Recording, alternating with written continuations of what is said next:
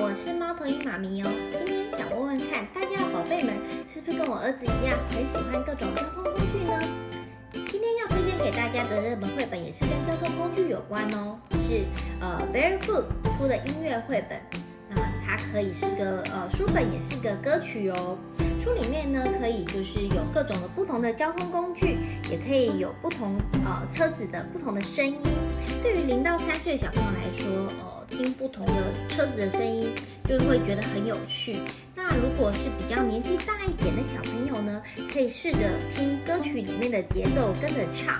那呃，歌曲的后段会越来越快，颇有饶舌歌的味道哦。那现在就邀请你的小宝贝一起来跟我们挑战看看吧。We all go traveling by. I spy with my little eye. You can hear with your little ear. A yellow school bus goes beep, beep, beep. And we all go traveling by, by, by. And we all go traveling by. I spy with my little eye.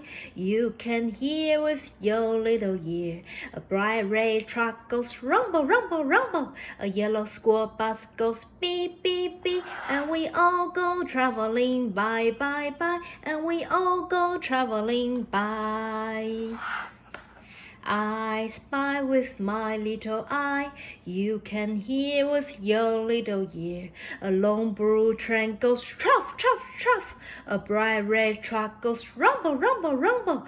A yellow school bus goes beep, beep, beep. And we all go traveling by, by, by. And we all go traveling by.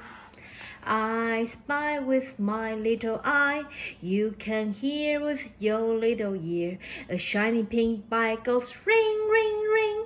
A long blue train goes truff, truff, truff. A bright red truck goes rumble, rumble, rumble. A yellow school bus goes beep, beep, beep. And we all go traveling by, by, by. And we all go traveling by. 有没有觉得这首歌非常朗朗上口呢？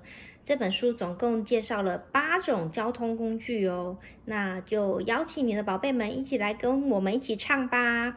今天就分享到这边喽，谢谢大家。